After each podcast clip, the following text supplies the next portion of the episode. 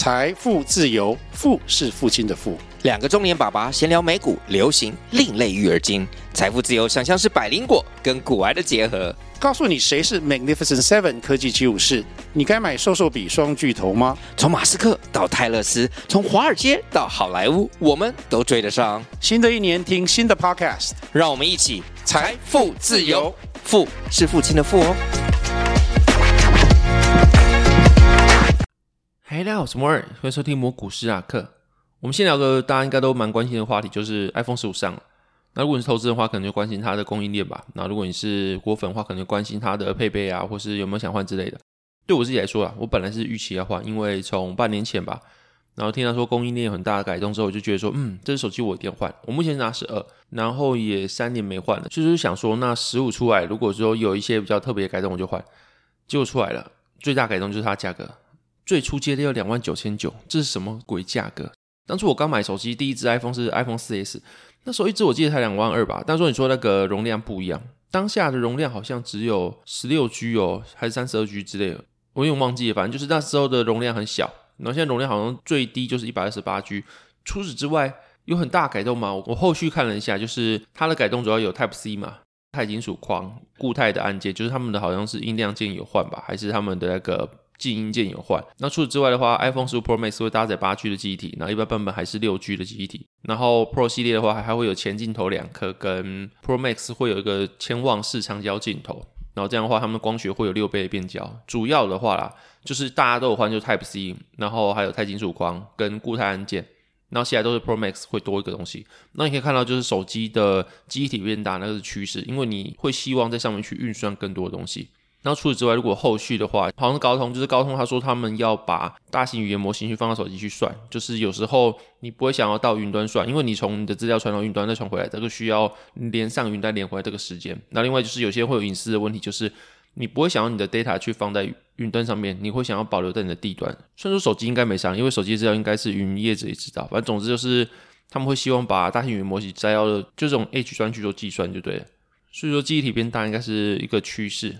不过整体而言，对我来说啊，就是你不会觉得说，我现在手上的 iPhone 十二，然后还好好的可以用，我为什么花大概三万块再去换一支电池嘛？就是财报狗说，就是你现在换手机的话，可能最需要就是电池不够了吧？那你为什么花三万块去换电池？不然的话，你其实用手机 iPhone 十二跟目前十五来说，我觉得说，如果你说体感上啊，或者你用社群媒体来说，应该没有太大差距，除非你玩什么很卡扣的游戏的话。所以当我看到这个发表之后，我就觉得说，我应该换吗？我想了一下，然后最后还是决定没换的。然后主要原因，第一个就是可能是边际效应递减吧，像当初可能三 GS 到四 S 还是四到四 S 的时候，那时候有 Siri 出现，然后后面又出现了什么，像是镜头越来越多颗啊这样子的改版，反正你就觉得说边际效应变低了，就是你手机一直改，一直改，一直改。第一次 Siri 出现的时候，在手机的时候，那是我第一次知道说，哦，手机你可以用讲话方式让它做事情，会觉得说好像什么跨时代的创举，就很像是什么原始人遇到火一样，你知道吗？就是我竟然可以跟一个东西对话，那他听得懂我的东西，而他不是人类。它是一个机器，是一个电子设备，然后它就知道我要干嘛之后，能够跟我对话，达成我想要的目的。我觉得这个很厉害，这个是当初会觉得说一个跨时代创举。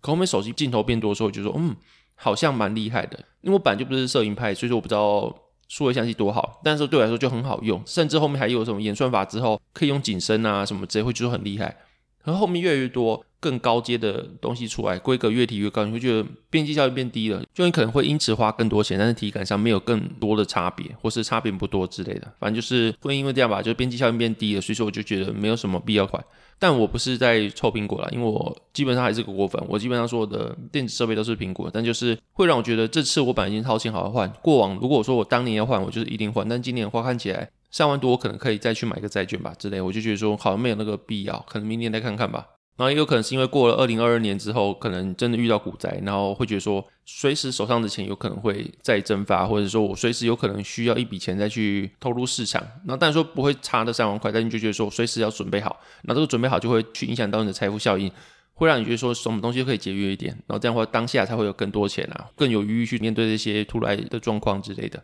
总之也有没有换，但是我有发现一个蛮特别的东西，就是它手机镜头是不是升级啊？因为我记得当初。大力光，它之前被调价评级的时候，就说因为手机不需要那么高镜头啊，所以当初那些一众镜头厂就大力光的技术最好。但就是因为手机不需要那么好的镜头，所以说大力光才被调降评级的。那现在又把镜头变好了，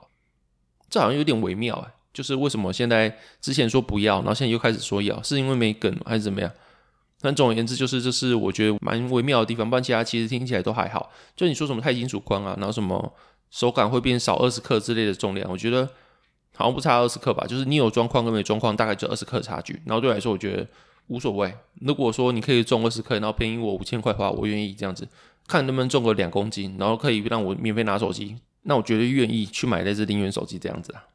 好啦，刚刚那是干话，两公斤手机应该拿不起来吧？反正总而言之，就是因为这样子。那虽然说我没有买他手机，但是我买他供应链。然后这就是一个蛮微妙的逻辑，就是我觉得我体感上不想换这只手机，但我又觉得说这些改动会让消费市场愿意去换这只手机，尤其某些瓶盖股它的估值爆干低，所以我有买一些供应链的股票啦。那我就觉得说，可能 USB 的加持，还有镜头啊、钛金属啊等等之类，反正这些加持可能会带动一波换机潮吧。因为昨天我看到个研究，目前来说，全世界用最多还在使用手机是 iPhone 11 Pro Max 吧，还 iPhone 11 Pro，就是已经是三四年前的产品。你说算一算，现在的 iPhone 的换机潮也应该快到了。所以尽管我的体感上觉得我不想换，但我还是去买供应链，我还是蛮看好这次 iPhone 15会有个还不错的拉货潮啊，大概这样子吧。然后除此之外，我们再聊另外一个话题，就是最近听到网红说，有听众问他说，台湾经济那么差，为什么股市还一直涨啊？巴拉巴拉之类。然后最后就是什么，如果股市有道理的话，那还有人赔钱吗？他的回答是这样子。然后这个东西就在我自己的群组炸开，就是大家说，如果你之前是一个财经网红的话，那你怎么会说这种话？那我自己的想法啦，就当下的时候，我自己在群主抱怨，就是说我本来想在下面留言，你说股市没道理，那你在承认你赚钱都靠赛嘛？对嘛？你抓不到市场的节奏，那你又当个财经网红，那表示你长期以来累积的财富都是靠运气嘛？然后后来想说不要回好了，还是顾形象。对，所以说我就拿到 Podcast 来碎嘴，反正应该他听不到，然后应该就没那么多触及。但是我就是觉得说，怎么会有这种人？就是你当一个财经网红，或是你当一个传播知识的人。那你又没说什么股市没道理，然后说完之后又自己以老师的形象来教大家股市的东西啊，来为大家上课，那这样不是很矛盾吗？你自己说股市没有道理，那你教什么课？因为大家都这么宝贝就好了。如果照你这样说的话，然后就觉得说你如果这样讲话，算没道德嘛，就愧对你这个身份，或者说你真的就是自己也摸不透，就真的是靠什么出书赚钱之类的嘛？不然的话为什么会讲这种话之类的？因为如果你今天是一个投资人，你就算不是什么流量很高投资好了，一般的投资人会成功的投资人或者忠实户。都知道股市怎么做才会赚钱啊，然后听众不知道就算了，你应该告诉他怎么做啊。你不是说什么股市没道理之类的，那他们在找你干嘛？他们之所以会没赚钱，就是因为他们抓不到股市的节奏，他们才会问你这种问题嘛。所以我觉得这样真的很奇怪啦。然后另外就是我觉得回归这些网红面，他们也有可能是有他们自己的手法，像是这种方法确实可以为他们带来流量。尤其是在最近一些事件之后，发现其实流量够大，黑也是能够赚钱的。我举个最简单的例子好了，你看王力宏，他还不是复出了，那罗志祥还不是复出了，等等之类。这样说罗志祥不觉得还好，因为他可能就是男女朋友关系。但是王力宏他是在婚姻之中有一些不好的行为，然后是触犯到法律啊，或者怎么样之类。反正就是很多超黑的人，然后很多被延上过的人被骂爆的，或者说网红去那个什么日本啊，然后批评人家店被延上爆炸之后。那几天可能是群情激愤，但后面一看，还不是大家都过好好，一切都烟消云散，都没事，大家还是回归日常生活，然后好像这件事没有发生，大家反而是涨粉，大家反而是因此赚更多的钱。那所以说，你说除了小玉当初是触犯法律被关起来以外，哪个人做的很烂？那我最后真的是因为这样子名气降低了，好像没有嘛？甚至会因为当下被黑，然后可能引爆一些争议之后，很多人骂他。最后都变成粉丝，或者说借取这样的流量去让知名度变更高之类的。所以在这个经营粉丝团啊、网红这个圈子待久之后，会觉得说，其实流量还是真道理啊。就是你流量够大的话，其实你怎么来都无所谓，因为你就算是黑粉，最后还是会帮你曝光，还是帮你增加知名度，或者增加你的活跃度吧。那这让我想到爵士网红，我最近看了一部戏。然后里面也是很多人都是利用弱点啊，一堆黑历史啊，一些光鲜亮丽的什么名媛啊什么之类，他们可能都是什么陪睡啊、吸毒啊，然后什么一步一步这样子踩人家的弱点往上爬上来的。可能我觉得现实没有这么赤裸，没有这么的暴力啊，或是这么的夸张，但是大运则是这样子的，就大家其实都在用引起争议的方式去赚钱。然后当然说除此之外，看完爵士网还有其他一些想法，像是什么，他出自于韩国一个财阀控制整个国家的一个状况。然后他在里面去控诉说什么有钱人跟平民其实是不同阶级啊，然后有钱人甚至可以凌驾于法律，他们犯法是不用被关，或者他们犯法之后是可以减刑的，或是可以因为这样去影响到政治人物之类的。他控诉这件事情，然后是在韩国，但后续的话控诉完之后，大家还是相安无事，当做没这件事，这种感觉啦，就这样我觉得很微妙，当然不是批评，因为其实每个国家都是他自己的问题，但就是觉得说，大概在戏剧上表现自己的想法跟自己的一些思维，但是表达完之后，回到现实好像又接受这种无奈，然后这就是一个现实社会，你可以说是大人吧，长大人，或者说你可以说是什么，其实大家也无力改变，因为大家终归来说都是小小的一个螺丝钉，或者大家其实也接受这种现况，也没有比较不好，因为你可能往下一个方向去走。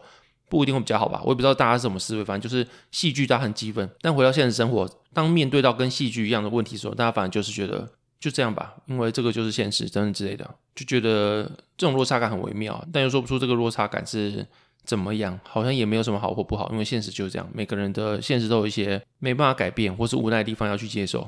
那爵士网红也有让我这一点啊，然后还有其他的一些想法就写在脸书上面，如果大家有兴趣的话，可以到我脸书去看，我的封面是放那个诗轩的照片。我真的觉得说它超漂亮，就是整部里面有诗轩的地方，我就没办法看其他的，因为诗轩是真的太漂亮。那它有点像台湾的陈绮贞那种感觉，因为我很喜欢陈绮贞，可能我很喜欢这种方向的美女吧，对我来说啦。那接下来的话，就来聊一下最近投资方面的想法。然后今天聊的话，就会主要是围绕在催化剂啊，跟时间效率，算是一种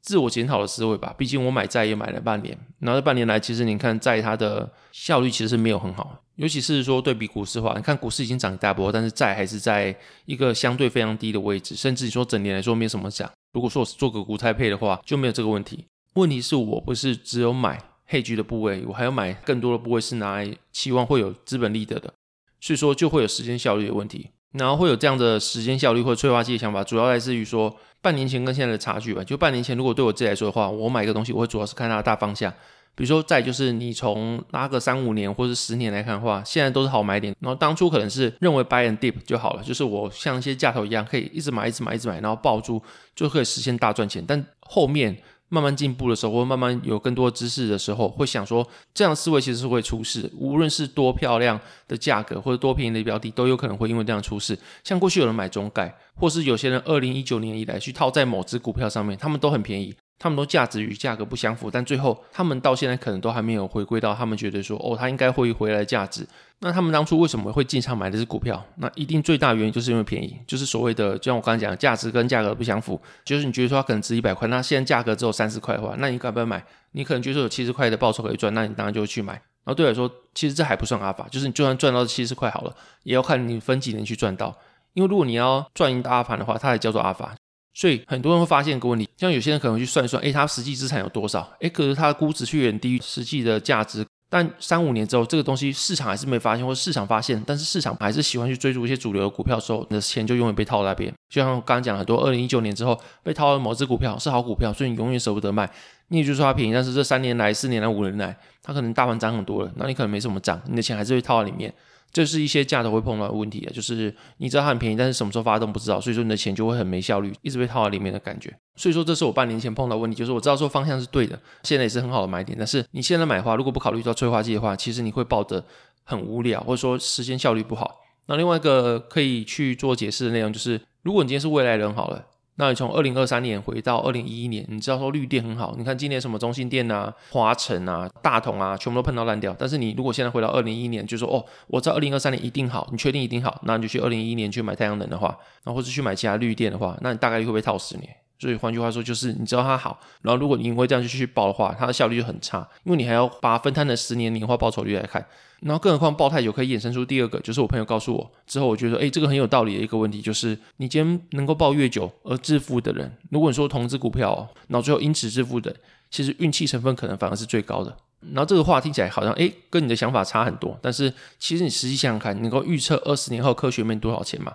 你今天如果能预测一罐面多少钱的话，你可能要了解二十年后的通膨，然后届时的市场的消费习惯的改变，然后公司可能经历了几次的经营层的替换之后，它竞争力怎么样？那所以说在一碗面上面，你可能要预估这种东西，然后最后你告诉我说，科学面二十年之后一包多少钱？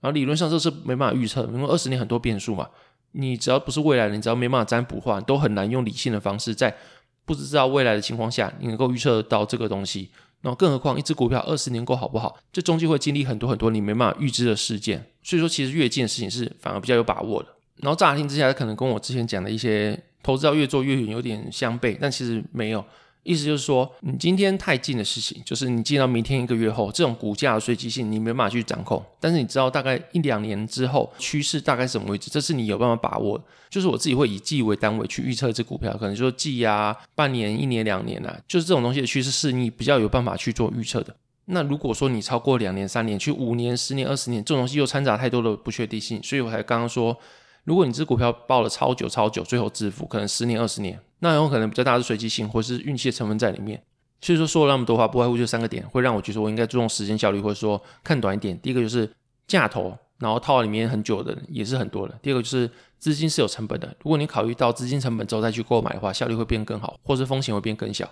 那第三个就是放太散的话，其实运气成分会比较高。那由于说目前想法大概这样，所以说开始考虑说什么资金效率的问题啊。然后前几天也跟几个朋友在群组里面聊，但说里面会有很多投资人是不在乎时间效率派，所以说这说到底还是个人的选择跟观点的问题。那我就跟大家分享我目前的想法。那目前的话会开始考虑到时间效率问题。那对来说，时间效率背后逻辑就是去挑选价格跟价值不符合的标的之余，会去加入猜测市场喜好去做考量。然后，之所以价格跟价值会不相符的原因，目前来说可能会有资讯落差，然后市场偏好，就是可能是冷门族群或者污名化族群，然后最后一个就是市场知道但是忘记了。然后我会从这三个方向先去找，说有什么东西它是可能低于目前的价值是可以做购买的。然后第一个就是资讯落差，这很好理解嘛，就是你是业内人士啊，或者你是投资机构的话，你可以去访公司，那所以你的消息都会比你的散户快好几手。然后你要在这边进步的话。就是一般散户，你要去得到资讯落差的优势的话，要么就成为业内人士，要么就花钱去跟机构买报告。像之前跟思想机器去聊的时候，他说很多人都会买什么彭博资料库，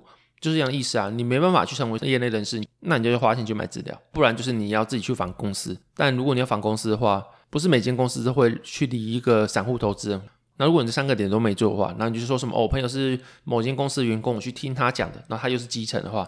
基本上基层员工得到的资讯都转好几手，那可能跟路人资讯的价值都已经差不多，资讯比领先的都已经进去里面蹲点了。那第一个就是从市场偏好去找说有哪些是被低估的股票，像是有某些量很小的冷门股啊，那或者是某些污名化之后估值成数比较低的族群，像是博弈、色情之类的，或甚至现在 ESG 之后可能环保啊、社会责任的问题出来之后，你就专门去找不环保。公司没有公司治理，说不定它报酬比 ESG 还要好，因为 ESG 版就不是因为什么投资啊或者赚钱的指标，它就只是一个环保、社会责任，或者你要说大家自爽一个指标，反正就是它跟投资是一个无关指标，但你却是因为一个投资无关或者赚钱无关的指标，去垫入更多资金去买这个东西，那是不是让它估值更高，跟它赚钱的能力是不相符的？所以这时候你去买一些非 ESG 股票。理论上，它报酬应该比 ESG 好，因为这才是真正赚钱的东西。那 ESG 是垫一堆钱在那些不赚钱的东西，或者赚钱被你垫到赚钱的报酬率变低了，这样子的感觉。所以说，这种估值成数偏低、污名化或市场不喜欢的东西，反而有可能会是一个机会。不过，这个东西又可以回推到我刚刚讲的这个东西，就有时候市场不喜欢它是会很久很久的，像是中国市场，因为它可能会有一些难以量化的风险。很多价投在近几年就是套在中国市场嘛，因为中国市场可能会有政治的风险，就算它估值成数很低好了。它还是没有回归到它该有的价值，就会导致说你买很便宜的股票，最后还要认赔出场，这种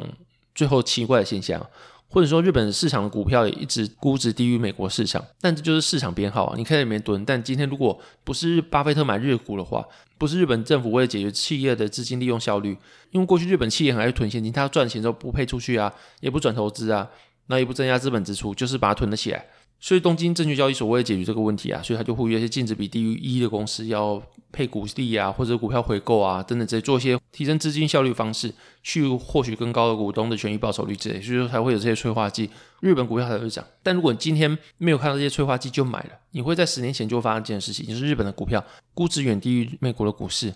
但日本企业不配股息也不回购，也不是这近几年事，它也是十年前就这样子。所以如果你在十年前就找这个价值与价格不匹配的情况的话，那安全边际也很高，你还是可能会被套十年。那如果真让你被套十年，最后今天涨起来了，回顾十年绩效，你好像也没打赢 VT，就是世界股市十年来的报酬。然后刚刚讲就是可以从市场偏好去做选股的动作，最后一个就是我会从市场知道了但是忘记了这件事情来做选股的动作。那这个东西其实是学生告诉我的，然后就说，诶，这东西我没有想过这个东西可以把它归类为这个种类或这个方向。那这东西其实照字面解释也很好理解，就是。有些效率比较低的市场，像是美股就很难从这个方向去做选股，但台股因为效率程度相对美股比较低嘛，所以你才有可能会有这种现象，就是某间公司可能处分了某块地，或这个营收要半年之后才会认列进来，然后新闻也有报道出来啊。但因为还要半年，所以大家可能先去买某只股票，可能半年后，诶，忘记了，我可能没有回来买。所以说这时候，如果你记得的话，你继续买的话，你就会因为这个营收认列的事件，就可以赚到这波事件交易。然后或是有些公司会在股东会前用纪念品拉一波，在台湾行之有年，很多公司会因为这样嘛，就发一个纪念品很赞的，所以大家就会去买股票，然后就又拉一两根涨停。这个每年都会来一次，但是因为这事情太久之后，可能大家都会忘记。比如说现在是九月，然后每个三月都会拉一波涨停，你我现在就去蹲三月那波涨停嘛？不会嘛？所以这时候你会想说，哦，那我可能一月、二月再去蹲好了，然后可能干一、二月就忘记了，所以说最后涨停你也没买到，这样之类的。反正就是可能因为这个事情太久之后才会发生，所以说你也知道，我也知道，隔壁的老王也知道，但就是干最后都忘记了，才会发生这种市场知道但是忘记这种情况。所以总结而言，就是价值与价格不匹配，可能出现在资讯落差、市场编号，或是市场知道但是忘记了这三点。所以说，如果我目前的话，会用这个方向去做找寻，可能会有些比较便宜股票的机会。但如果今天我只找寻这个机会，可能也会落得市场不习惯，所以被套很久这个情况。像刚刚讲那个什么中国市场或是日本市场这样子，所以在这之上。我才会考虑市场的偏好，那也就是说，我可能会选了很多股票，是因为刚刚那三个方式选完之后，我不会先买，我把它放到有兴趣的股票清单做观察，然后会在催化剂到之前才去做购买，或是我先买有催化剂比较近的，然后真的买完之后呢，再依序去换到那些观察清单，可能催化剂后面才会来这些股票，或者说，当我目前买这些股票价格上涨之后，它的落差的价值会慢慢变低的时候，再慢慢换到其他的标的，这个方式去把我的部位去做一些。比较有效率的配置吧，目前的想法会是这个样子啊。那如果因为这样错失一些可能观察清单它先拉的话，那也没办法。就是对我来说，我觉得估值最重要。如果今天不便宜了，然后我自己会看不懂的话，我就宁愿不去赚这个钱，会觉得说不赔钱会比赚钱还要优先。你要先不赔钱之后，你才要去想办法去做赚钱。所以在这个情况下，你已经选好了股票之后，你要怎么去考虑催化剂的问题？那对我自己来说，会有一些可以去做参考的指标，像是事件交易，就是你可以在公开资讯观测站去找处分。这个字，然后两个份都要找，一个是分子的分，一个是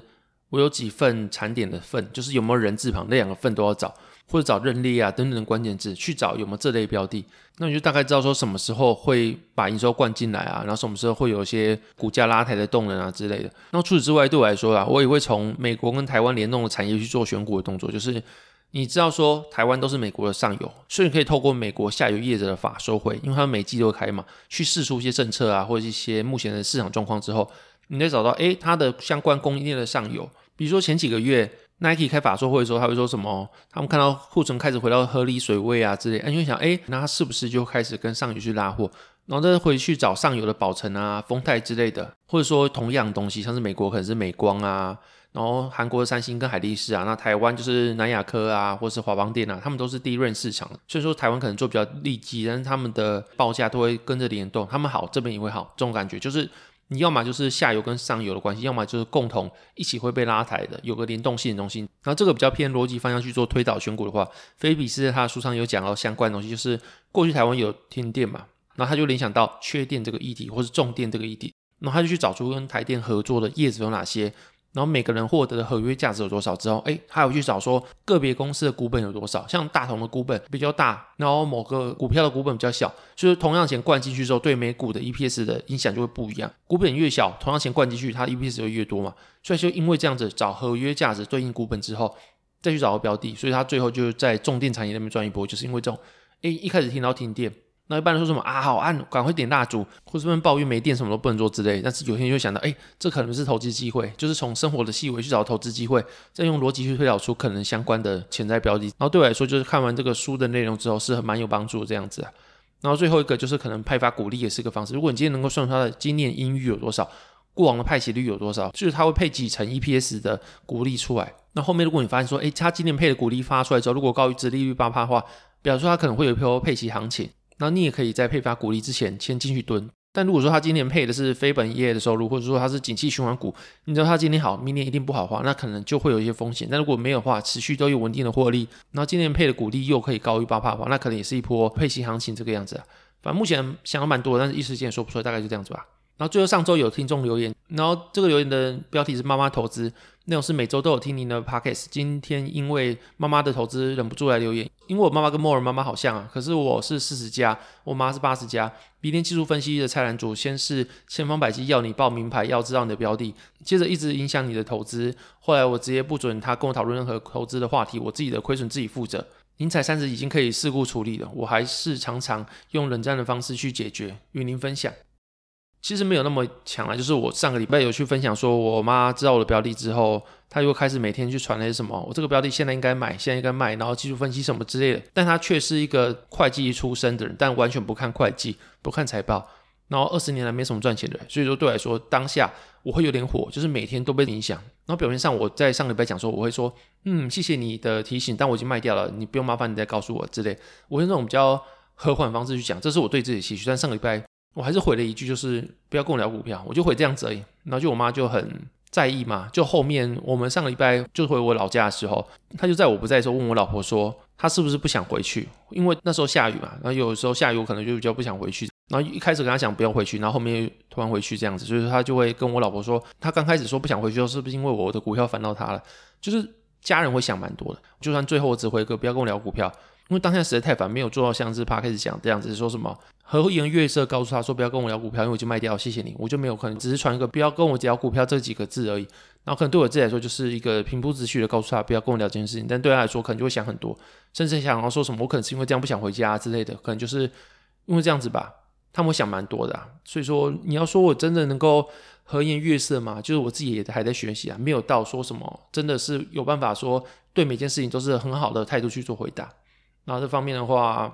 给你做参考啦。然后你妈已经八十几岁还能够看股票，我觉得是也是这种乐趣啊。就是我前几天看到一个作家说，他爸什么时候都死气沉沉，都没有什么活力的感觉。就是他爸也是八十几岁、七十几岁，但是唯独看到股票说，他的活力就来了。所以他觉得说股票是台湾老人的良药。这样的话，如果你妈八十岁还能够玩股票的话，我觉得好像也是蛮不错的事情。至少你会有乐趣啊，就是不会说什么在家里什么事都没得做。那这样没事做的状况，可能反而会比较不快乐吧。大概是这样子吧。所以说，其实你妈八十岁，我觉得能够看比较不错啊。但是如果说真的是因此这样赔蛮多钱的话，那可能才是一个比较需要做的事情。不然说，如果单纯是有在看股票，我觉得是一个蛮好的事情吧。那也祝福你妈就可以健健康康，每天快快乐乐。那也谢谢你的留言，这样子。